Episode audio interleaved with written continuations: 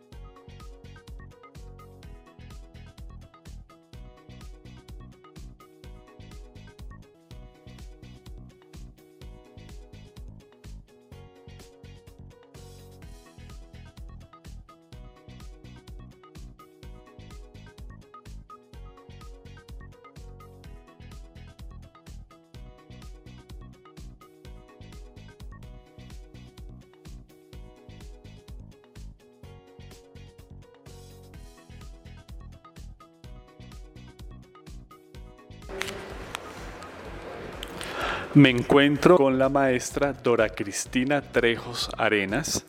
Ella viene del municipio de Río Sucio, del departamento de Caldas, y trabaja en la institución educativa Marco Fidel Suárez. Ella es del área de tecnología, pero tiene a su cargo otras áreas del conocimiento. Eh, Dora, cuéntanos un poco dentro de este marco de, de propuestas a la paz. Cuando tú llegas al colegio, ¿qué encuentras? Cómo están los estudiantes, cómo es el tema de, del diagnóstico que tú haces con relación a las problemáticas del contexto donde ellos se están formando. Bueno, la problemática más marcada que encontramos fue el tema de la discriminación por raza eh, y religión. Eh, muy, la comunidad muy en una discusión, en un conflicto con la organización indígena, porque no se reconocen como descendientes de los indígenas, sino de una colonización antioqueña. Eh, los estudiantes con ciertas, ciertas incompatibilidades con las prácticas culturales que se daban eh, de, de algunas comunidades, y no participaban mucho en, algunos eventos y acciones que, se querían hacer. Además, pues los docentes como educadores eh, queríamos trabajar el tema de educación propia, pero lo interpretaron de una manera, de no lo interpretaron de buena manera y hubo que hacer todo un proceso para que el tema de educación propia se pudiera reforzar en la institución y se, pueda, se pudiera trabajar. Tú eres etnoeducadora. Sí. ¿Perteneces a qué comunidad o cómo es ese proceso? Soy etnoeducadora del resguardo indígena Nuestra Señora Candelaria de la Montaña. Ok, entonces tú llegas a este colegio en esas condiciones como etnoeducadora y vas y encuentras este diagnóstico que nos acabas de comentar donde hay diferentes culturas que de alguna manera chocan entre sí. Y adicionalmente el tema de la religión que es bien marcado, digamos, en el municipio. Entonces, ¿qué estrategias utilizas tú y desde hace cuánto las estás implementando para transformar eso que tú encontraste? Bueno, principalmente pues lo que hicimos fue reconocer toda la cultura que había en la, en la comunidad y en las comunidades vecinas, eh, con los adultos mayores, con los mismos estudiantes, con otras personas. Luego empezamos a, manejar intereses particulares de, la comunidad y cómo querían ellos la educación para sus hijos, qué cosas querían. Pero luego eh, a la par le fuimos añadiendo eh, el tema de educación propia.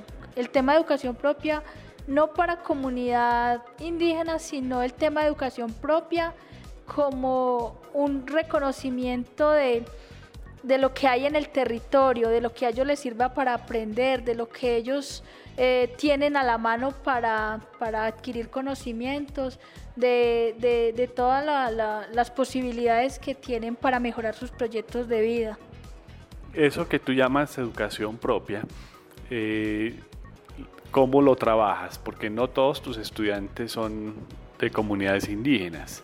Entonces, ¿cómo haces para, para digamos, que todos los estudiantes reciban esas tradiciones, ese tipo de, condiciones culturales que tú les estás trabajando en los salones de clase.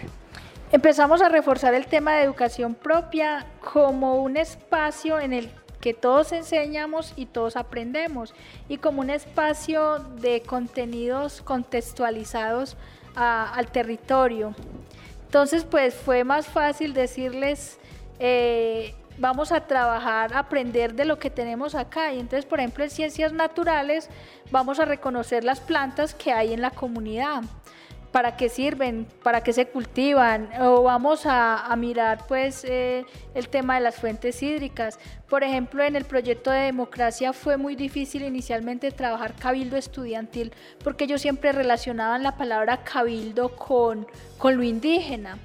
Y les daba como temor decir, sí, vamos a trabajar cabildo estudiantil, pero empezamos a trabajarlo transversalizado pues con el proyecto de democracia, qué se quería representar, qué se quería hacer, que, la organización más cercana que teníamos eh, a nosotros era la organización indígena y que había unos cabildantes, una guardia estudiantil, eh, un gobernador, una junta directiva que, se elegían anualmente en la organización y que nosotros como institución educativa que pertenecía al resguardo indígena Nuestra Señora Candelaria de la Montaña íbamos a hacer esa representación dentro de la institución y le íbamos a llamar Cabildo Estudiantil.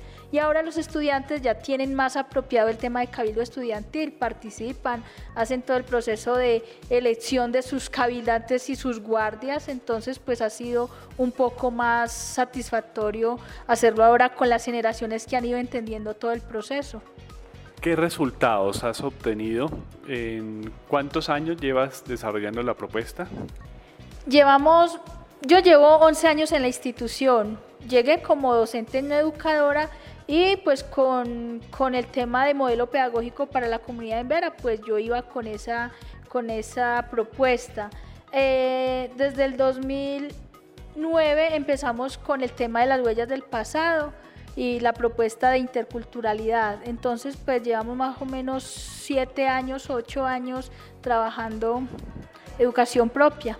¿Y qué resultados evidencias tú en, en, en, los estudiantes desde que iniciaste la propuesta y en los padres de familia que se involucran dentro del proyecto? Sin duda el resultado, pues como más evidente, es la participación de la mayoría de los estudiantes. Hay uno que otro que es apático.